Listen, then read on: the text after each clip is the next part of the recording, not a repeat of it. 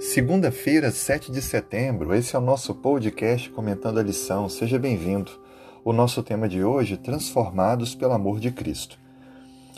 Vamos agora pensar um pouco no que Deus pode fazer em nossa vida. Você acredita que Deus pode transformar a gente simplesmente pelo amor? Algumas pessoas que até chegam a dizer que não veio pela, pelo amor, vem pela dor. Eu pessoalmente discordo disso porque Deus sempre usa o amor para nos transformar. O amor é o caminho que Deus sempre estabelece para o nosso bem. João e Tiago, por exemplo, filhos de Zebedeu, eram conhecidos como filhos do trovão.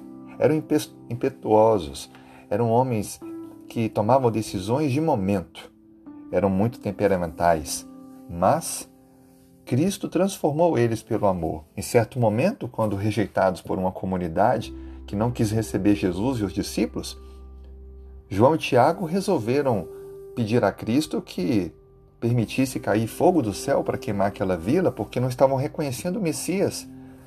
Se soubessem que ele era, é claro que todos ofereceriam as suas casas para recebê-los. Mas Cristo disse: Não façais isso. E repreendendo, saíram em silêncio da cidade. O caminho de Jesus é sempre o amor e não o combate não é intriga, não é discussão. Assim sendo, a Bíblia descreve que João, mais tarde, ao escrever suas epístolas pastorais, ele se transforma no discípulo do amor. Por mais de 50 vezes, a palavra amor é citada em suas cartas, e isso mostra de que, em suas várias formas, João compreendeu que o amor é o elemento transformador.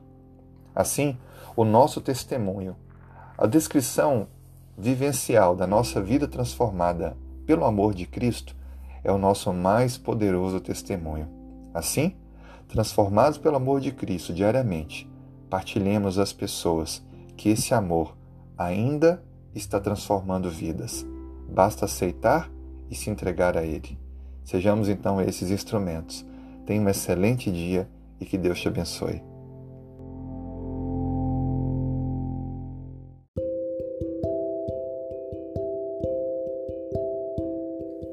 Segunda-feira, 7 de setembro. Vamos orar? Feche os olhos.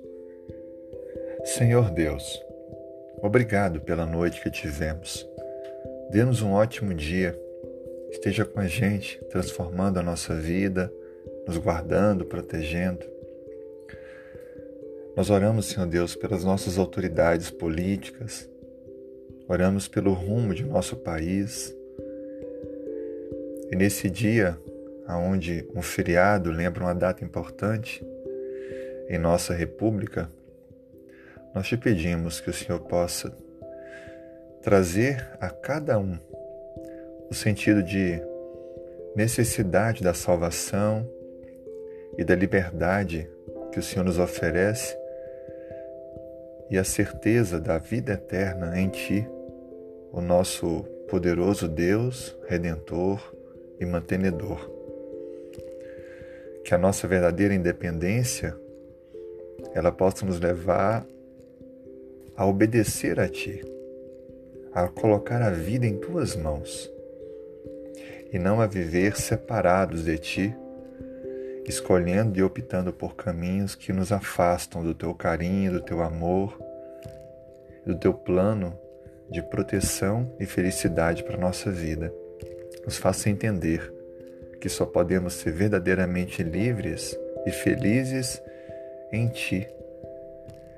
Por isso, Pai, nos ensine a andar em Teus caminhos, a lhe obedecer. Atenda às necessidades de nossos corações, aos pedidos. Eu só posso ouvir agora as preces da pessoa com quem eu oro, abençoando sua família, trabalho, a saúde e a vida pessoal nós oramos em nome de Jesus. Amém.